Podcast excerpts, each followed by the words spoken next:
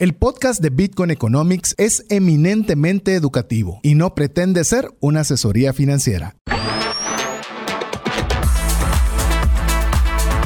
Bienvenidos al programa Bitcoin Economics, donde compartiremos las aplicaciones de Bitcoin como moneda, red monetaria y blockchain. Sé parte de la nueva economía descentralizada. Iniciamos. Buenas noches, estamos muy contentos de poder estar en un programa más de Bitcoin Economics. Mi nombre es César Tánchez y como siempre un verdadero gusto poder compartir con usted un espacio donde exploramos Bitcoin como moneda, como red monetaria y como blockchain. Queremos darle ya la cordial bienvenida, programa número 33 en el cual tenemos un invitado en el cual estaremos conversando ah, en formato digital que ya lo vamos a presentar, pero antes de eso, ronda de ronda de saludos, mi estimado Diego. ¿Qué tal César? ¿Qué tal Mario? Amigos, feliz noche. Pues aquí emocionado de que tengamos a gente relevante del espacio, Bitcoin. Así que empecemos. Hola amigos, es un gusto estar con ustedes. Esta semana es una semana que ha sido creo que icónica en el mundo de las finanzas y específicamente en el mundo de Bitcoin y las criptomonedas. Así que los invitamos que después de nuestro invitado especial se queden porque hay unas noticias súper interesantes que vamos a poder platicar con ustedes y también les contaremos un poquito las historias que vienen porque este pujón que dieron de la crisis de bancos en Estados Unidos solo está iniciando. Yo iba a decir que semanita, pero creo que ya lo dije muchas veces en el sí. programa. Sí, de qué semanita. Todas las semanas son así. Todas las semanas nos llevan a Bitcoin. Así es, está interesante, pero, pero bueno, eh, lo que nosotros queremos es poder compartir con ustedes el tema de lo relacionado a Bitcoin, como bien lo decía eh, Diego, también con temas de relevancia con empresas y personas que están eh, en un, de una forma predominante, pre ¿cómo podría decirlo? Eh, que tiene mucha influencia en este espacio, mucho conocimiento a la vez. Así que así queremos darle la bienvenida a nuestro invitado especial en la noche, día de hoy, Rodrigo Gómez, que es el director de Bitrefill para El Salvador, que ya vamos a dar más de, de su CV, pero aprovechamos a saludarte, Rodrigo, bienvenido y gracias por aceptar la invitación. Eh, hola, muy buenas noches. Verdaderamente es un gran placer estar aquí. Súper. Esperamos de que poder tener una conversación súper interesante el día de hoy. Así es, y quiero contarles un poco acerca de Rodrigo, eh, un poco de su carrera profesional, pues, es un muy breve resumen para, para que usted tenga un poco de conocimiento de, de su persona. Tiene máster en matemática financiera y administración de empresas, fue fundador de la Cámara de Comercio Sueca Centroamericana, ministro consejero de la Embajada de Rusia y Suecia, también nombrado como mejor diplomático en el 2020, si no estoy mal, para eh, Rusia y director de país de El Salvador para Bitrefill. Así que no sé si me falta algo o quieras añadir algo para que las personas, la audiencia de Bitcoin Economics te pueda conocer un poco, Rodrigo. Ah, yo creo que es suficiente, yo creo que es más interesante hablar sobre el Bitcoin un día como hoy. Pues una pregunta, Rodrigo, bienvenido y nos encantaría escuchar cómo fue que llegaste a Bitcoin. Siempre son historias bien interesantes.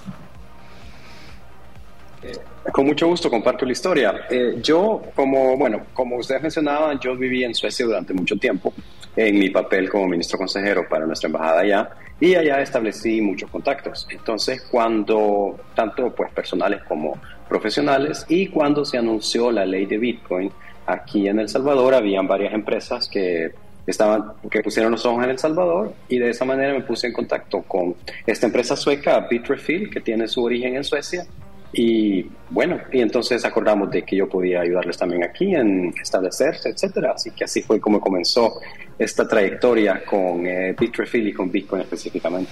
Pues yo te quisiera hacer una pregunta, que tal vez nos cuentes entonces qué es Bitrefill, porque es, no, es una, no es un nombre muy conocido en Guatemala. Ok, con mucho gusto. Eh, es una empresa, como les comentaba, que fue fundada en Suecia, fue fundada en Suecia a finales del 2014, comenzó a operar ya formalmente en el 2015, que, ah, que en el día de hoy es la plataforma de comercio electrónico más grande en el mundo donde puedes comprar cosas con criptomonedas, eh, Bitcoin y otras, ¿no? Enfoquémonos, enfoquémonos en el cripto. Y la trayectoria para llegar aquí inició con eh, que la empresa vendía inicialmente top-ups, o sea, recargas para celulares que se podían pagar con bitcoins pues, en todos los lugares del mundo. Eh, posteriormente también se introdujo el producto de, se introdujo el producto de eh, gift cards, de tarjetas de regalo, y eso fue lo que en realidad pues, la posicionó donde está ahorita, ¿no? como, una, como un gran proveedor de soluciones para personas que quieren vivir en cripto y de hecho ese es nuestro slogan, Live on Crypto. Entonces, para darte un ejemplo, eh, tú puedes comprar en los Estados Unidos una tarjeta de Amazon por 200 dólares, una tarjeta de regalo, después y canjeas, después canjeas el código en la página de Amazon y puedes comprar ya prácticamente lo que quieras en Amazon. Entonces, y de, de la misma manera que tienes esta posibilidad de hacerlo con Amazon, tenemos por lo menos eh, 4.500 otros productos en los Estados Unidos. Cualquiera, cualquier tienda que te puedas imaginar que existe en los Estados Unidos, tenemos definitivamente un gift card para esa tienda. Y en el caso específico de El Salvador, dada la ley Bitcoin, aquí pues eh, elaboramos un producto especial para este mercado, que es el pago de facturas. Aquí en El Salvador tú puedes pagar eh, cualquier servicio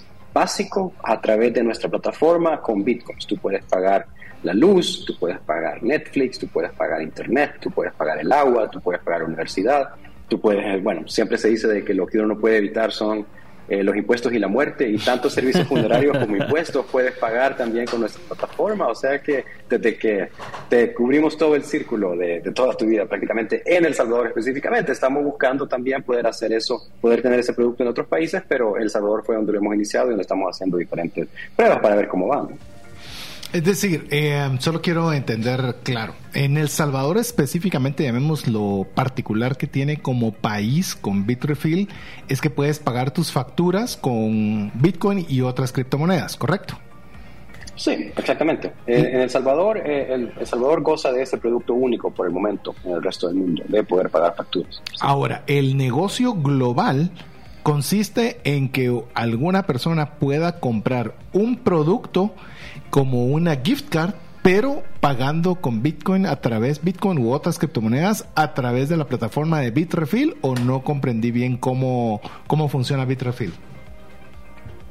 Eh, exactamente así. Tú puedes, el producto, el producto, o sea, el mayor volumen global es por eh, comercio, es por ese tipo de comercio, de que vendemos criptomonedas de Amazon, de hotels.com, de Airbnb, o sea, de todos los productos que te puedas imaginar. Definitivamente ese es el producto mayor. Y también nuestro mercado mayor eh, es, bueno, es en los Estados Unidos también, para aclarar eso también de, de norteamericano que compra, que compra, es decir, un norteamericano que tiene Bitcoin y quiere regalarle a su tía, yo qué sé, una tarjeta de Amazon, él va a través de su plataforma donde compra esa gift card con su Bitcoin a través de Bitrefill. ¿Entendí bien el concepto?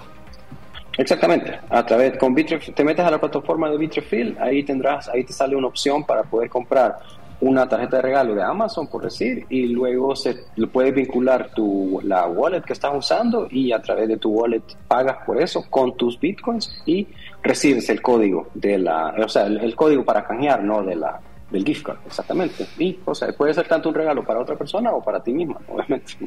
Sí, yo creo que lo que está haciendo Bitrefill es que rompió el concepto de tener que pasar tu, tu Bitcoin a fiat para tener que poder hacer transacciones. Simplemente ya tienes una forma directa para poder hacer tus compras, ¿correcto?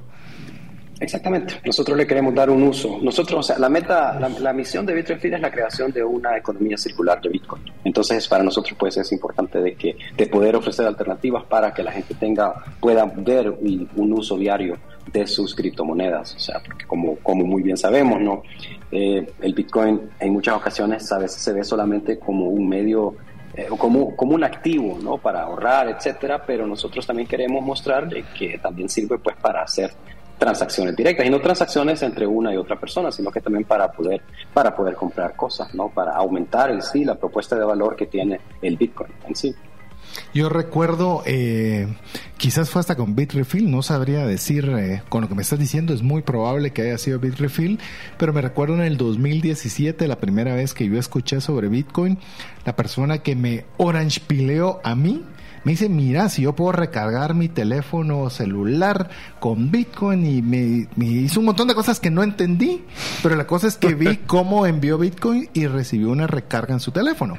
Mm. Que puedo creer con lo que estás diciendo, que son el operador más grande en este tipo de transacciones, que quizás era Bitrefill en la plataforma que utilizó para poder tener un caso de uso para compra, es decir, un, un servicio tangible y no solo traslado de dinero de punto a punto.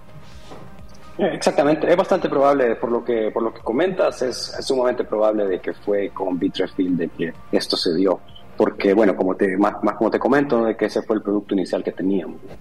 Y, yo me recuerdo. Que lo tenemos. Sí, no, y me recuerdo eh, que y estamos hablando de 2017, 2016, era muy difícil realmente poder utilizar Bitcoin como hoy tenemos la alternativa. Básicamente lo tenías y casi no se lo podías dar a nadie, casi no lo podía, no habían exchanges que podrías hacerlo fácilmente y esto representaba una forma muy fácil de poder tener dinero o tener, ya vemos, algo que necesitabas, el supermercado, el teléfono, lo que fuere, sin necesidad de recurrir a un exchange. Es que es que no habían rampas de entrada ni de salida eh, aquí en Guatemala por lo menos en ese momento, ¿verdad? O era muy difícil o había que pasar por una rampa de entrada y salida de Estados Unidos. Yo me recuerdo, si, si ustedes tienen ahí el... Em, se recordarán tal vez hace como dos años que Omar Cabal se acercó con nosotros y él, él venía hablando mm. de que él 70-80% de vivía en cripto aquí en Guate, ¿verdad? Y lo hacía por medio de Bitrefill, ¿verdad? En temas del supermercado con La Torre, si no estoy mal, creo que era uno de los que tenía ahí y un par de otras empresas que, que de Guate que ya estaban eh, listadas ahí, ¿verdad? No sé si podemos hablar de eso, Rodrigo. No, claro, eh, sí, definitivamente. O sea, ahorita fácilmente podrían ver cuáles son las empresas que están en Guatemala, bitrefill.com y ahí ponen como país Guatemala y de hecho ahí, ahí aparecía, ahora que, bueno, ahora que estuve, estuve en Guatemala el fin de semana, como ustedes seguramente saben, entonces estaba viendo qué productos están en los que estaban activos allá y de hecho la torre eh, es uno de los productos que tenemos ahí, lo cual implica pues que si tienes Bitcoin solamente compra una tarjeta de regalo de la torre vas al supermercado y con esa tarjeta de regalo puedes hacer tus compras, ¿no? Sin, como ustedes comentan, sin necesidad de encontrar un off-ramp para poder hacer el cambio de bitcoins a dólares. Aquí les menciono, algunos pueden pagar celulares ya en Guatemala, está claro, está Tigo, están, puedes pedir comida, puedes pedir eh, supermercados y hasta puedes jugar en línea, lo estaba viendo para Guatemala. Tienes Flight Sí, también Uber, o sea, sí. Flightgift creo que es para poder hacer compras de, pasajes de, aerolíneas. O sea que sí. Exactamente. Hotels.com, o sea, la, mayoría de productos internacionales definitivamente sí está en Guatemala. Eso estaba revisando este fin de semana.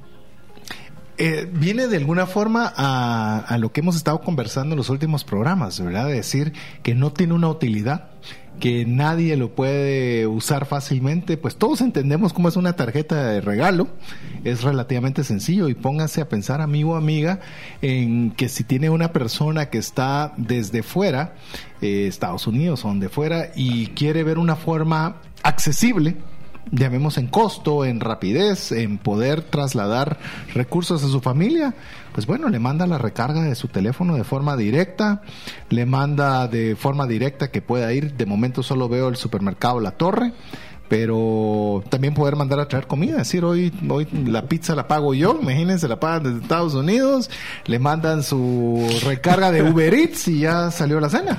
Wow. Qué rico. ya me dio hambre. Entonces, eh, Rodrigo, una de las preguntas que tal vez nos gustaría es el qué es lo que principal, cuáles las transacciones principales que están realizando en El Salvador, solo para tener un poquito el mercado que han desarrollado en ese país. No, claro que sí. Eh, les puedo comentar de que ah, la, introdujimos eh, el pago de facturas aquí en El Salvador. No sé si ustedes estuvieron en, el, en noviembre del 2011, del 2021, perdón hubo una conferencia que se llamaba Adopting Bitcoin, que también se dio en el 2022. Entonces, en noviembre del 2021, nuestro CEO, el gerente general, estuvo aquí para anunciar lo que les comento, el producto estrella que tenemos, que es el pago de facturas. Eh, tras eh, ese comunicado que él hizo en noviembre, ya revisando los números un año después, y esto pues con esto, esto, esta información que nosotros hemos compartido públicamente, hemos visto un millón de dólares de transacciones, de facturas que se han pagado aquí en El Salvador. Se maneja bastante de que, o sea, de que el Bitcoin no se está usando, etcétera, etcétera, etcétera. Pero esto, pues, obviamente lo contradice, ¿no? Directamente. Tenemos un millón de dólares que se han movido de esa manera aquí en El Salvador. Pero, previo a eso, contestando la pregunta ya, o sea, esta era una introducción a la, respuesta, el, el, el, producto más grande que hemos tenido aquí en El Salvador previamente ha sido un juego que se llama Free Fire. No sé si ustedes lo conocen. Si ustedes conocen... ¿Vos, Diego? No. Diego, es nuestro principal millennial, así que no. Se llama Free Fire, es un juego. Ah, aquí nos están contando el productor que él sí lo ha jugado, así ah, que. Ah, ah, pero es de celular, ¿verdad? Sí, es de celular. Entonces lo que tiene eso es de que, como me comentaba otro chico por aquí, de que en cualquier frijolito, como lo dicen aquí en los celulares, funciona en cualquier celular entonces, para, es bastante accesible. Entonces, lo que los eh, jóvenes compran ahí son diferentes skins, armas, bueno, todo, todo tipo de cosas, ¿no? Entonces, eh, y los skins cuestan, bueno, cuestan uno o dos dólares, entonces pues eso es lo que más, previamente era lo que más estábamos vendiendo. Como producto único es el más grande todavía, pero, lo que, pero los productos ya repartidos entre, ya, ya viendo las facturas también, eh, les comento que el producto que más estaba vendiendo en facturas era el pago de tarjetas de crédito. Eh, posterior a eso era... Con perdón, ¿cómo pago de tarjeta de crédito? No sí, porque, o sea, tú tienes, por ejemplo, o sea, no... si tú tienes una tarjeta de crédito, digamos, con una, bueno, con una empresa, llamémosle... llamémosle Lago a la empresa, cualquier nombre, ¿no? Digamos, entonces, al final del mes te llega una factura por todas las compras que tú has hecho. Correcto. Entonces esa factura tú la, tú la puedes pagar a través de nuestra plataforma. Ah, con Bitcoin. Como una factura más. Para poder pagar el, tu saldo de tu tarjeta de crédito. Exactamente. Pues pagarías el saldo de tu tarjeta de crédito posteriormente. Ese es un producto bastante grande que tenemos aquí en El Salvador. ¿Será que si hay movimiento, usabilidad, transacciones? ¿Qué piensan, amigos? Wow.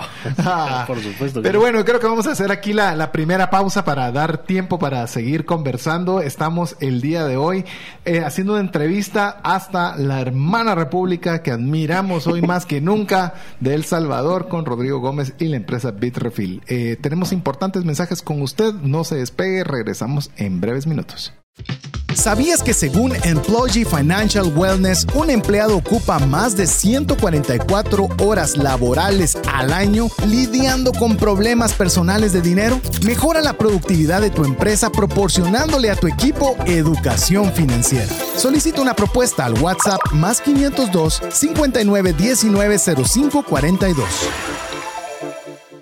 ¿Deseas realizar una desintoxicación digital en donde vives y trabajas? Para esto necesitas rodearte con la naturaleza, pero de una forma sostenible. En By Botanic te acompañaremos en tus proyectos de jardines verticales, azoteas verdes, paisajismo y jardinización, pero de una forma que mejore el medio ambiente. Para conocer más de nuestros proyectos y cotizar el tuyo, búscanos en la página bybotanic.com.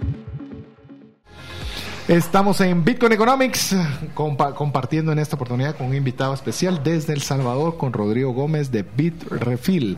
Queremos recordarle que si usted tiene preguntas, dudas, comentarios, puede hacerlas al WhatsApp más 502 5890 5858. Recuerde que usted está en el primer y no sabemos si único aún programa de radio exclusivamente sobre la temática de Bitcoin en Latinoamérica. Así que sé que El Salvador nos saca muchos primeros lugares en un montón de cosas en esto, pero en esta, lo siento decirte Rodrigo, pero somos el primer programa de radio en Latinoamérica exclusivo con temática de Bitcoin. Así que nuevamente gracias Rodrigo por estar con nosotros. Mario, ibas a decir algo. Rodrigo, una de las preguntas que nos están haciendo a través del WhatsApp es si eh, Bitrefill está única y exclusivamente para Bitcoin y si están pensando traer otro tipo de criptomonedas en algún momento. Eh, bueno, sí, nosotros tenemos alrededor de seis o siete criptomonedas con las cuales se pueden usar, con las cuales puedes comprar, obviamente las más grandes. Eh, no sé si está permitido mencionar otras criptomonedas en su programa. Por favor, dale. Eh, Ethereum, tenemos, bueno, Ethereum principalmente y tenemos stablecoins que vemos que es un mercado, bueno, por el momento quizás no es el momento de hablar de stablecoins, pero tenemos USDC, tenemos USDT. Eh, tenemos las más grandes en realidad para, para cualquier tipo de transacción que se necesite. ¿Puedes mencionar algunas otras? Eh, que entiendo por dónde viene la pregunta quizás. Aparte de Bitcoin, Ethereum, eh, ¿alguna otra cripto que no sea stable que te recuerdes? Eh, ahorita puedo confirmar para no estar eh, inventando. Pero por lo menos esas dos son las que tienes claras.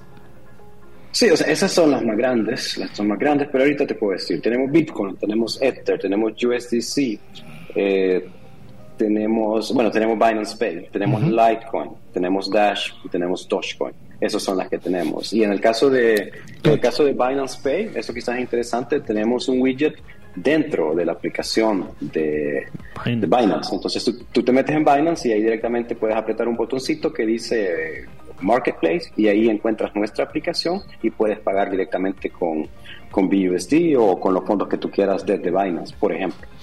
¿Y podrías, en tu experiencia, dentro de todas las criptos que mencionaste disponibles, ¿hay alguna marcada que más se utilice? Te puedo compartir como, como del día a día. O sea, por ejemplo, te puedo decir que durante la semana pasada la moneda que más se utilizó fue Bitcoin, más o menos como un 20%, pero el día de ayer, por algún motivo, eh, fue Ethereum. Ethereum siempre anda cerca. Digamos de que Bitcoin es alrededor de un 20% quizás y después eh, está Ethereum con un 17-18%, pero ayer cambiaron los papeles. Mm. Quizás aquí lo, lo, que es más interesante, bueno, todo esto es interesante obviamente, sí, pero sí. quizás un, un, dato que es para nosotros bastante interesante y bastante pues, raro de alguna manera, es que Lightning lo vemos nosotros como un método de pago diferente a Bitcoin y Correcto. Lightning solamente tiene en su mayoría de días dos un 2 o 3%, lo cual nos sorprende bastante, ¿no? Por la facilidad que esto debería de implicar. es, una, es, bastante interesante. Sí, es decir que la, las transacciones que se están haciendo en Bitcoin se están haciendo on-chain, por lo menos las, las que así ustedes es. están percibiendo. Ah. Así es, así es, la mayoría, sí. Incluso, yo no sé cómo piensan ustedes, amigos, pero me parece curioso que se utilice Ethereum como una forma de, de, de, de pago y compra. O sea, lo, usualmente Ethereum es eh, contratos inteligentes, es a los que quieren verlo como una herramienta de inversión, pero yo no la tenía en mi mapa como una forma de transacción para compras. Bueno, los maxis dirían, ¿para qué vas a gastar tu Bitcoin? sí, mejor te gastas Ethereum. Mejor te gastas. eh, ¿y, ¿y, por qué Dogecoin? Eh, Nos, nos, nos dio sí, curiosidad cuando las Eso nos brincó a la vista. Incluso que nos pueda decir si has tenido transacciones en Dogecoin. Eh, que si tenemos, sí, sí tenemos, tenemos. Eh, denme un segundito, yo puedo, o sea, vamos a ver, eh, no, estas cosas no me las aprendo de memoria, obviamente. Por supuesto, no, no, puedo, tranquilo. Eh, no, no, no, pero lo que, lo que, o sea, no lo sé, conozco las dos mayores, pero puedo decirles el día de ayer, en este momento les voy a decir, estoy viendo aquí en las estadísticas que tenemos y esto pues obviamente para nosotros no es ningún problema. Eh, bueno, quizás el día de ayer no tuvimos, pero les puedo compartir. El día de ayer Bitcoin 23%, Ethereum 19%, USDT sobre Tron 13%, eh, Binance Pay 10%, eh, Lightning 3%, USDC sobre Polygon 2%, Litecoin 2%, eh, Dogecoin 0% y Dash 0% ayer, pero pero, o sea, pero había una que otra, o sea, había, fue por un valor total de 34 euros, o sea, que quizás no, no, no, no, no aplica. No, pero, pero existe. Sí, pero existe. está disponible. Está disponible. Sí, existe. Sí. Que, perdón, Mario, ¿vas a hacer algo? Y una pregunta, Rodrigo, regresando a, a, ti como persona, porque nos hablaste cómo habías llegado a, a Bitrefill, pero ¿tú dónde te expusiste a Bitcoin y al mundo de las criptos? ¿Cómo así? ¿Cómo, o sea, ¿cuándo, ¿cuándo, ¿dónde, te, ¿dónde compraste tu primer Bitcoin? Tal vez si querés verlo así. ¿O cómo fue que conociste sobre la existencia de Bitcoin? ¿Quién te orange no, pilió? ¿Quién te orange pilió? No, cabal? Honestamente fue a través de la empresa. Fue, fue por la empresa okay. de que entonces me empapé. O sea que yo soy bastante nuevo en este caso. Wow. reconocer. Bueno, bien. ¿Cuánto tiempo tienes eh, en la empresa, Rodrigo? Voy a cumplir dos años ahora en julio. Bueno, más o menos cuando cumpla la ley, la ley Bitcoin dos años, más o menos. Dos más con la ley. También. O sea, celebran juntos en la ley y tu aniversario. El, somos, en, somos gemelos en ese sentido. ¿Y cómo te has sentido? Tomando en cuenta que de, llegaste de la nada, conoces primero la empresa y luego la moneda, por decirlo de alguna forma. ¿Cómo, cómo te has sentido entrando? Porque esa no es la forma usual de entrar de la enorme mayoría. Así que cuéntanos cómo es tu experiencia con eso. Es, es, bastante interesante, les voy a comentar. Como ustedes estaban mencionando previamente, mi, mi background académico son las matemáticas. Uh -huh. Y por algún motivo, pues hace hace muchos años eh, mi carrera se, no voy a decir se desvió, pero tomó otra, tomó otra dirección por la diplomacia. En su momento, la, El Salvador estaba abriendo una embajada en Suecia, entonces fui, se acercaron a mí para que yo les ayudara con eso. En su momento, bueno, entonces eh, yo tengo un background matemático, entonces regresar y comenzar a intentar entender cómo funcionaba el Bitcoin no fue tan complicado técnicamente por el conocimiento de matemática que tenía en sí. ¿Me explico? Entonces, eh, esa parte creo que me ayudó creo que me ayudó bastante y me gustó bastante toda la parte que tiene que ver obviamente con la, con la transparencia, pero también eh, la eliminación pues de una tercera parte y que, la, y que lo que elimine sea la matemática misma, ¿no? O sea, que yo había estado como aislado de lo que, porque yo estudié matemática en su momento en la universidad por pasión, aunque se escuche raro. Entonces fue divertido para mí pues regresar a, y, ver de la misma manera, pues, de que mucha gente ve de que se emociona por el uso diario de Bitcoin, para mí fue emocionante ver el, un uso verdadero de la matemática en esta manera. Obviamente existen muchos otros, pero de que como las cosas que en su momento había aprendido, pues, cómo tenían una, cómo podían ser aplicables, pues, y cómo la tecnología de repente había alcanzado algunos modelos de abstracción que podían haber existido cuando estaba estudiando, los cuales hacían posible todo este tipo de cosas, no internet, todo este tipo de cosas, ¿no? Entonces, definitivamente ha sido una ha sido un viaje sumamente emocionante. De hecho, estaba recientemente escuchando un podcast en el cual eh, escuchaba una persona que efectivamente también tiene sus estudios en la matemática y él decía que la, llamemos la veracidad de Bitcoin estaba directamente relacionada con la veracidad de la matemática. Entonces, si crees en la matemática, tienes que creer en Bitcoin porque está eh, tiene una relación directa. Eso lo escuché el día de hoy en un podcast, pero aprovechando que eres matemático financiero, ¿coincides con esa aseveración? Claro, o sea, porque si no crees en la matemática, en mi opinión, estás equivocado. ¿Pero crees que la relación de Bitcoin es eminentemente matemática? O sea, todo el protocolo es eminentemente matemático. O sea, en lo que es el funcionamiento mismo es en base a una fórmula matemática, definitivamente. Sí. Entonces sí tiene aseveración. Es decir, si crees en que la matemática, el 1 más 1 es 2, o sea, no hay mucho de dónde darle vueltas en cuanto a la configuración de, la fórmula matemática de Bitcoin. Sí, yo he escuchado eh, en esa parte de que, digamos, las personas que son más eh, cercanas a la matemática, pues tienen un más fácil entender el, todo el tema de Bitcoin. Sin embargo, y de, eso depende, digamos, de, de, qué edad tenga o qué exposición también al tema computacional tengan, ¿verdad? Porque ahí es a veces donde, donde no lo entienden, pero no sé, me imagino que no fue tu caso, Rodrigo. Eh, bueno, pero también, o sea, la, yo, lo, que yo hago para la empresa eh, aquí en El Salvador es eh, desarrollo de negocios, o sea, business development y marketing por lo cual yo necesito una comprensión, la misma, la misma comprensión que debe tener un developer, un programador, ¿me explico? Entonces, eh, pero obviamente ayuda y genera credibilidad de que se entiendo qué es lo que se está, o sea, de qué se trata.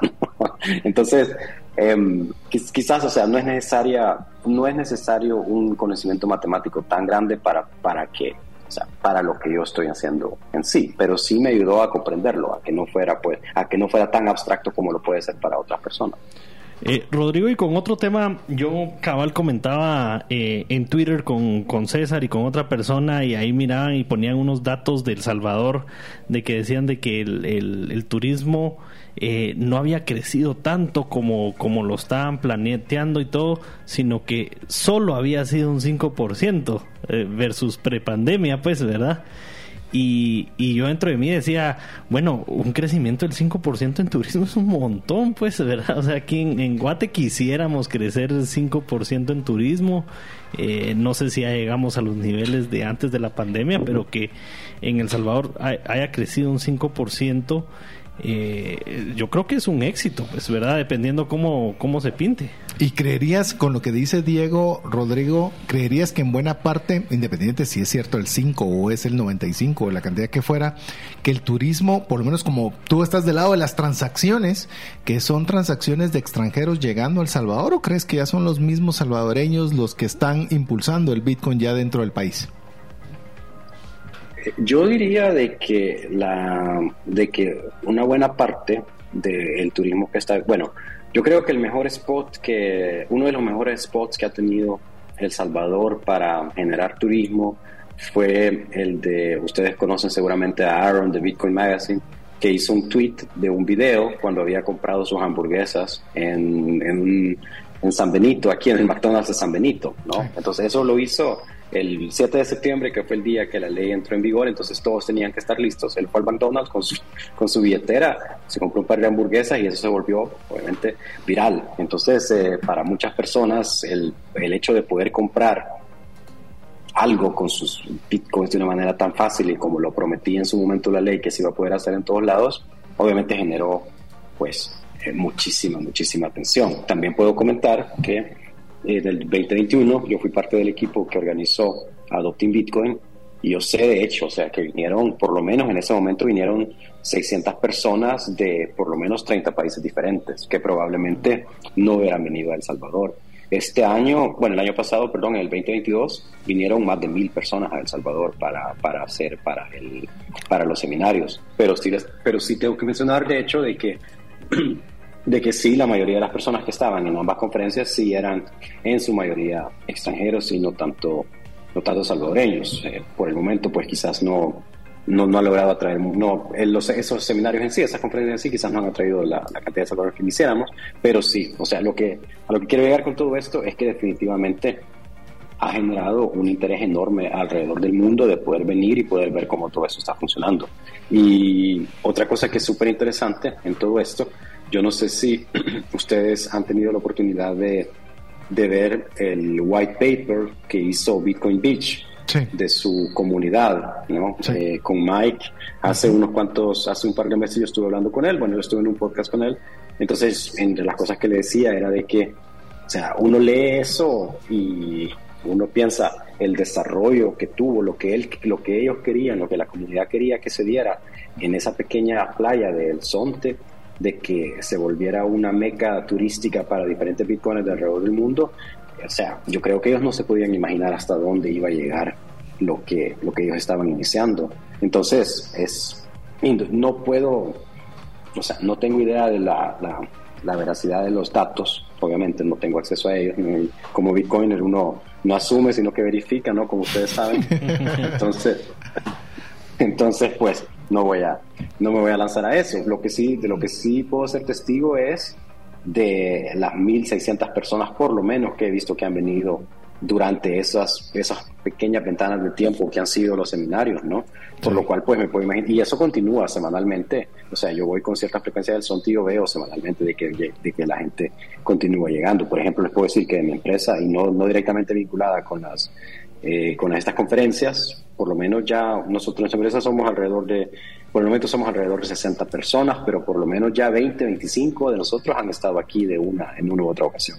Hmm, fantástico. sí, no, excelente. Y nos, y nos encanta escucharlo porque estás ahí y nos puedes dar información fidedigna relacionado con esto. Como diríamos también el programa de, aquí de Bitcoin Economics, probably nothing, ¿verdad? Eh, Probablemente nada, nada, Hasta que revienta. Hasta que revienta. Pero bueno, vamos a hacer una nueva pausa y estamos en breve nuevamente muy contentos de poder tener a Rodrigo Gómez de la empresa Bitrefill con nosotros y le recordamos que si usted quiere hacer una pregunta, comentario, puede hacerlo al más 502 58 90 58 58. Regresamos en breve. Una sola enfermedad puede acabar o destruir considerablemente el patrimonio que te ha tomado una vida construir. No permitas que eso suceda y contrata un seguro de salud que te permita tener acceso a los mejores hospitales del mundo y con cero deducible en hospitalizaciones en Guatemala. Solicita una cotización al WhatsApp 5995 4444. ¿Necesitas un documento legal y quieres adquirirlo de una forma que sea simple, confiable y rápida? En herramientaslegales.com tenemos más de 50 documentos que puedes adquirir en tres simples pasos. Escoge el documento, completa la información y cancela el costo del documento. Así de fácil. Visita herramientaslegales.com y compruébalo por ti mismo. Queremos agradecer cada uno de los mensajes que usted nos envía al WhatsApp. Le recordamos más 502 5890 5858. En esta oportunidad estamos teniendo eh, un invitado eh, que es Rodrigo Gómez de la empresa Bitrefill. Es una empresa sueca, una empresa sueca que ya tiene operaciones en El Salvador.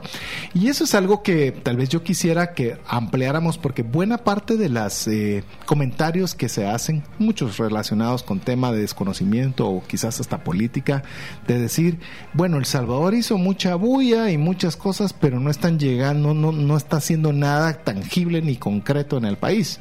Pues bueno, para mí el decir de que una empresa sueca decida poner eh, operaciones en El Salvador a raíz de la ley de Bitcoin, por lo menos a mí me dice mucho. ¿Qué mensaje o cómo has visto el tema de la llegada de empresas así como Bitrefill relacionadas con el mundo de Bitcoin en El Salvador, Rodrigo? No, el interés que existe es muy grande. O sea, yo sé que semanalmente muchas empresas eh, buscan, ah, tocan las puertas aquí en El Salvador intentando ver qué oportunidades de negocios hay. O sea, que eso es completamente innegable. No, no puedo, desconozco el éxito que pueden tener otras empresas, pero sí sé que existe un gran interés por, eh, por poder establecerse aquí. Eh, Rodrigo, una pregunta que nos hacen de la audiencia es bien interesante. Dice, señor Gómez, ¿cuáles han sido los dos problemas que El Salvador ha afrontado para el desarrollo e introducción de Bitcoin después de pasar la ley? Dos problemas. Eh, es una buena pregunta, en realidad. nosotros como, como empresa estamos acostumbrados a intentar ver soluciones, ¿no? pero obviamente tiene que identificar los, los problemas primero. Eh, yo creo de que el, la, la, aplicación que se lanzó, la aplicación Chivo Wallet, tenía, tenía muchos problemas al inicio. Entonces eso hizo que mucha gente se, se desencantó. ¿no? Ahorita puedo decir pues con toda autoridad, de hecho, de que muchos de esos problemas ya están, ya están solucionados, a veces se quedaban trabadas las transacciones, todo ese tipo de cosas, entonces eh, ustedes se imaginarán lo que es de que te estás enviando, intentando enviarle 10, personas, 10 dólares a otra persona y no le llegan en varios días, pues obviamente. Hmm, le genera una ansiedad muy fuerte, ¿no? Se desencanta, ¿no? Y, de, y de, de, 10 dólares, la, la, la, verdad que no importa la cantidad, ¿no? Entonces, eh, mucha gente vinculó el Bitcoin en sí a la billetera Wallet, entonces yo creo de que eso pues eh, hizo un pequeño, o sea, generó un pequeño freno en la, en la adopción. Adicionalmente, yo creo de que los esfuerzos que se han hecho educativos en relación al Bitcoin quizás han sido un poquito, y de eso, de hemos pecado nosotros también en el inicio, eh, un poquito egocéntricos en el sentido que uno lo que quiere transmitir es el liberarse de los mercados financieros, eh, todo ese tipo de cosas, las cuales quizás tienen una quizás tienen un valor más ideológico, en realidad de alguna manera, que el práctico, porque cualquier persona lo que quiere es qué problema me está solucionando a mí. O sea, a mí me da igual que si es el banco, el Banco Central de los Estados Unidos, o me explico, o u otra cosa. Lo que ellos quieren es una solución, la mejor solución para poder, para poder. Entonces, todo ese tipo de cosas quizás ha habido una una pequeña desconexión con cuáles son las necesidades, pero eso es por parte de las empresas, obviamente, ¿no? Porque por ahí nos hemos, y así como, como, o sea, como repito, también nosotros eh, pecamos de eso inicialmente. Ahorita, pues, obviamente, mientras más tiempo estamos aquí y mientras más tiempo, porque una parte muy importante del trabajo que estoy haciendo nosotros aquí, bueno, que estoy, que estoy haciendo, que estamos haciendo, somos un equipo, pero, eh, que son diferentes encuestas, ¿no? En las cuales estamos intentando comprender, pues, de qué manera podemos mejorar todos los servicios que tenemos y los productos que tenemos para que sean lo más accesible posible. ¿no? Entonces son todo ese tipo de cosas, diría, diría yo. Y yo creo, por lo menos con Mario, tuvimos la oportunidad de ir a hacer una visita literalmente para ir a vivir la experiencia de Bitcoin en El Salvador y nos dimos cuenta efectivamente que había una, eh, bueno, no sé si existe aún, pero una discriminación en el momento de pago, porque la opción uno es Chivo Wallet y ya después te pasan, ah, no, no es chivo, entonces voy a pasarme a la pantalla 2, que en esa pantalla 2 eh, tenían on-chain y lightning y se equivocaban en poner on-chain en lugar de lightning. y por eso compré la pasta de dientes y cepillos más caros de mi vida porque lo pusieron en on-chain, entonces hubo que pagarlo doble para poderle explicar a la persona.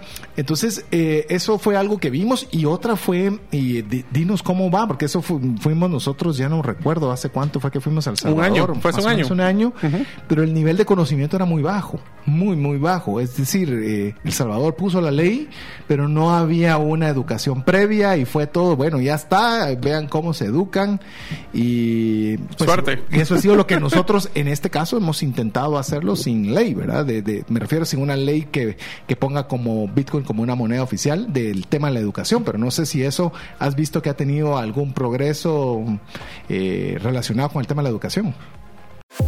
La gravedad, el tiempo, la genética y los embarazos tienen un impacto en nuestros cuerpos. Tú mereces el cuerpo que siempre has soñado. Solo necesitas la ayuda de New Genesis Plastic Surgery dirigida por el Dr. José Fernando López. Haz tu cita el día de hoy en la página newgenesisps.com. Al mencionar Bitcoin Economics obtendrás un 50% de descuento en tu primer consulta. ¿Te gustaría establecer si el invertir en criptomonedas es para ti? En el libro 10 razones para invertir en criptomonedas y 5 para no hacerlo, aprenderás de forma simple, amena y práctica los conocimientos básicos sobre esta forma de inversión. Adquiere el tuyo al WhatsApp 2433 4589 o en las principales librerías del país. Si vives fuera de Guatemala, búscalo en Amazon. Estamos de vuelta en Bitcoin Economics, recordándole que usted puede estar siempre en sintonía del programa a través del más 502 58 90 58 58 y en esta oportunidad conversando con Rodrigo Gómez desde El Salvador de la empresa Bitrefill. Eh, nos quedamos haciendo una pregunta, Rodrigo, respecto al tema de la educación. ¿Cómo has visto el progreso o el avance en ese sentido en El Salvador?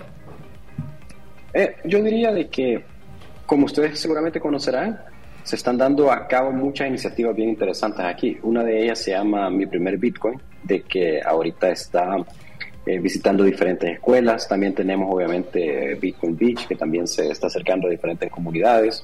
Es, una, es un mercado propio que se está generando aquí en El Salvador, donde la sociedad misma o las comunidades mismas se organizan para educarse sobre este tema, porque todas están viendo pues el potencial que tiene. Así que yo diría de que quizás no es algo de que, o sea, como ustedes mencionaban previamente, no es algo que está viniendo top down, sino que es algo como tiene que ser, ¿no? Porque tiene que ser de las comunidades mismas que se organicen para que esto se dé.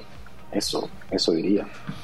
Sí, así lo estamos viendo nosotros en Guatemala, en Panajachel, donde se está iniciando al revés, donde se está generando la comunidad haciendo una economía circular y de ahí para arriba. Así que estamos haciéndolo al revés. Vamos a ver cómo, cómo nos van, ya que tenemos dos puntos de referencia. Pero bueno, llegamos al sector de noticias y queremos que también Rodrigo compartas con nosotros algunas que tenemos, que como siempre en el programa arrancamos con cómo está el precio de Bitcoin relacionado con la semana anterior, si un cambio hacia la baja, hacia la alza y el Fear and Greed Index. Así que Mario, contanos cómo estamos. Bueno, la semana pasada Bitcoin estaba en 22.432 y sorprendentemente el día de hoy está en 24.135. Eso significa un 7.5% de incremento. Más sin embargo, solo hoy tuvo un crecimiento casi del 17%.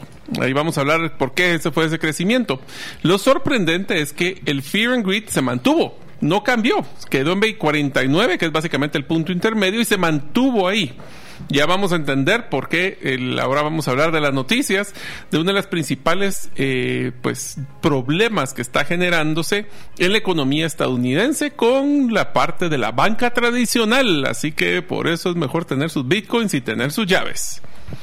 Listo, si quieren hablemos ahí de, la caída de Silicon Valley Bank, que es la noticia de la semana básicamente, y si tienen pues algún comentario o opinión lo vamos tocando ahí conforme cuenten los sucesos, pero básicamente para toda la audiencia, para que sepa, Silicon Valley Bank era el 16 banco en cuanto a activos de Estados Unidos. Eh, hace cinco días, inclusive, Forbes lo nombró como el mejor banco de América en los últimos cinco años. No. es que Forbes no falla. Forbes no falla. No, ni los bancos ni los ni Forbes, nadie falla. Y te voy a decir, yo no, o sea, bueno, no, no nos va a dar tiempo de poderlo comentar, pero yo creo que esto no fue una situación de banco. Esto fue una situación de política económica, pero bueno, te dejo que continúes. Los bancos compraron bonos del Tesoro en su proceso de, diversificarse, ¿verdad? Eso en, básicamente en el año 2021, ¿verdad? Y a principios del 2022. Y ahí cabe mencionar de que esto lo hicieron con una proyección de la Fed en ese momento de que pues no iban a mover mucho su política económica, como bien decís César, y hoy por hoy estamos 47 veces desfasados de esa proyección. No, no, no, fue un errorcito, pues, ¿verdad? Sino... Fallaron por un pelín, como decimos acá. Sí, y digamos, vos como entidad no tenés, digamos, ¿a, qué te vas a tener, pues, verdad? Sino a la información de gobierno que está sobre lo que van a hacer. Y bueno, a medida de que la Fed subió la tasa de interés el año pasado, estos bonos empezaron a perder valor y los bancos y obviamente esto no es digamos un activo que los bancos se puedan deshacer fácilmente de verdad y si le sumamos a eso de que este es un, un, banco que atiende el sector tecnológico, startups, criptomonedas, eh, y por los cuales la misma situación macroeconómica mundial necesitaban esos fondos que tenían depositados en el banco. Entonces, digamos que había un desfase en el tiempo en que ellos podían recuperar los fondos que tenían invertidos para poder pagar un interés versus el tiempo que le estaban pidiendo los fondos y que no estaban llegando fondos nuevos, ¿verdad? Por la misma recesión y ya saben ustedes que han habido despidos en ese sector y todo. Y bueno, al final del año pasado estos bancos se encontraban con bonos sin valor y que no estaban arrejando los retornos esperados, falta de liquidez y con clientes que tenían atrasos en pagos.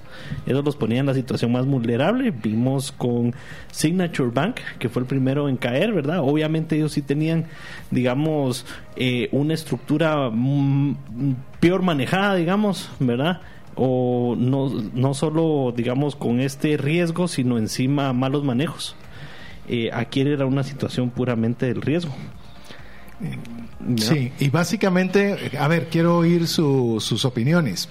Eh, en base a esto, yo, mi, mi, llamemos lo que pienso hasta este momento es que el banco operó como debería haber operado. Estaba en una situación donde estaba pagando un 1% de retorno a los inversionistas y viene el inversionista y le están pagando el 4.75 la Fed eh, no hay razón por la cual tuviera que permanecer y te iría a migrar sus fondos. Eso produce iliquidez y al tener iliquidez tiene que vender un activo que lo tenían estacionado, lo cual genera miedo y de ahí todos comenzaron a retirar su dinero. Así que lo veo más, eh, no lo veo tanto como una mala gestión bancaria, sino una situación política económica. Ese es mi punto. Rodrigo, ¿cómo lo ves tú? Bueno, en primer lugar yo creo de que es triste de que un banco que ha apoyado tanto el sector fintech, ¿no? del cual pues empresas como la nuestra, quizás no directamente, pero muchas empresas similares, de que, y todo lo que esto implica para, o sea, lo que he estado leyendo es eh, de que son varios salarios de empresas que el miedo que eso generó inicialmente, ¿no? De que iban a quedar congelados todos esos fondos y todo ese tipo de cosas, es verdaderamente, es verdaderamente bastante triste para comenzar. Eh, ya eh, viéndolo ya en relación a lo del Bitcoin, de que quizás cada vez que pasan cosas como esta, en las cuales eh, vemos de que el sistema que damos por hecho de que funcionen, de repente terminan de funcionar, creo de que la propuesta de valor del Bitcoin aumenta todavía más. Ahora también es un poquito como, quizás de un punto de vista de Bitcoiner, verlo un poquito, un poquito egocentrista, o sea, y relacionarlo al Bitcoin, pero no se puede negar que esto muestra pues la, la independencia que tiene el valor del Bitcoin mismo de la política económica y otro tipo de cosas, aunque como ustedes han visto, como hemos podido ver durante quizás el último año, más que, más que en otros periodos, hemos visto cómo el precio del Bitcoin ha ido pues casi en paridad con el precio del, es del bueno, del, de la bolsa de valores de, de grandes países, ¿no? Entonces eh, ya, ya es como parte del sistema económico, se podría decir, ¿no? Pero solamente vemos la última semana, pues hace poquito estaban mencionando ustedes de que el precio del Bitcoin era 22 eh, a principios de la semana pasada, pero sabemos que bajó a cuánto, a 19. 19. Viernes. viernes. y ahora estamos y ahora estamos de nuevo a 24, entonces hemos tenido, pues, o sea, estamos hablando de o sea, si lo vemos desde de, de, o sea, el DIP en sí que tuvo, que obviamente tuvo, pues por lo que pasó con el sistema bancario, pero lo rápido que se recuperó y no solamente eso, sino que hasta resultó fortalecido, ¿no? Me explico. Entonces es, eh, es ya se ya se está viendo, porque, o sea, un, un tweet que vi entre tantos que vi por ahí el día de hoy, igual que ustedes probablemente, es de que para esto fue de que el Bitcoin fue construido en 2008. así es. Ahí está en el white paper. Sí. Exactamente. El momento y la razón. Porque también fue, llamemos una, una, un enojo de decir esto no debe de ser así. Debe haber una mejor forma de tener un mejor sistema de traslado de valor y ahí es donde sale. Y con este tema, ¿a qué banco lo pasas, verdad? Porque obviamente muchos de los demás bancos también tienen estos bonos, ¿verdad? Entonces, obviamente, tal vez algunos no están eh, tan poco diversificados como este banco en sí, pero ya vimos que incluso cerraron otro banco el día de ayer eh, domingo, el Signature Bank de Nueva York. Entonces, por riesgo de contagio, aunque pues es, dudoso ahí la posición, ¿verdad? Sabemos que este era un banco que también tenía bastantes eh, lazos con criptomonedas. Em, algo importante ahí, yo creo que es, eh, y lo hablaba la semana pasada, ¿verdad? La, la adopción de, del tema El Salvador, yo, yo siento como que eh, iban un paso adelante, ¿verdad? Y no es sino hasta que pasan cosas como estas cuando la gente corre a los rieles de Bitcoin, ¿verdad? Y Los más seguros de valor. Sí, lo comentaba un podcaster, decía, eh, tenía amigos que llevaban 10 años diciéndome que me saliera de este espacio, que era, pues, eh, digamos... Un loco. Sí, que era loco, una pirámide, etcétera, etcétera. Y ayer me estaban llamando para ver cómo hacían para pasarlo ahí. ¿Verdad? No, y te digo una cosa interesante también de Silicon eh, Bank, Valley Bank, es que es una institución que estaba muy enfocada al tema de desarrollo de startups. Y en estas startups, una de las cosas que son obviamente inversiones de muy alto riesgo. Sí. Lo que pasó también con Silicon Valley Bank es que hay una exposición muy fuerte de otros bancos a no solo los bonos, sino que también a la inversión que tenían en este mismo banco. Según el cálculo, y eso es obviamente especulación, pero según el cálculo es que estos primeros dos bancos, porque está este de que mencionaste, Signature, por lo menos hay tres a cuatro más que van a caer. Entonces solo pónganse a pensar. Los inversionistas tienen tres opciones principales para poder hacer sus inversiones. La banca, que es un- un CD o un depósito a largo plazo, los, eh, todo lo que es la bolsa o lo que son criptos. Cuando está temblando el tema de bancos, ¿será que se está volviendo más atractivo para los inversionistas tradicionales el tema de Bitcoin? Seguro. Y yo tal vez lo que quiero tal vez sumar, y con esto vamos a ir ya aterrizando en el programa, eh, una cosa es tener dinero y otra cosa es tener un activo financiero. Es decir, por ejemplo, si yo compro una acción de una empresa, pues tengo una acción de la empresa, no tengo, llamemos, no tengo un dinero que me pueden permitir tener acceso o no. Yo tengo un título propiedad. Es como que pueda tener un título propiedad de una casa, de un auto y demás.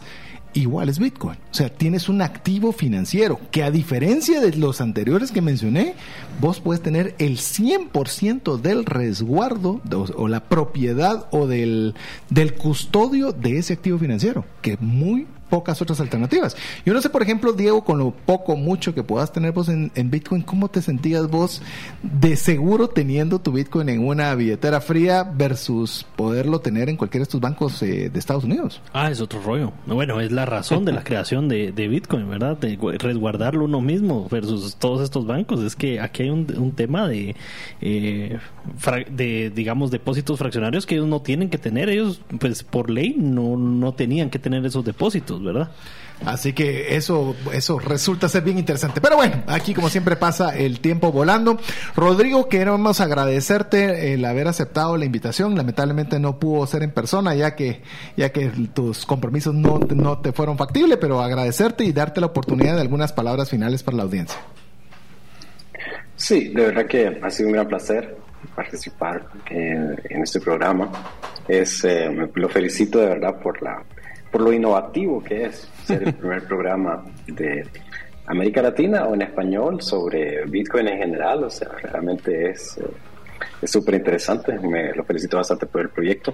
Quería un poquito, no sé cuánto tiempo tengo, pero quería un poquito regresar a lo que estabas comentando sobre Un minuto.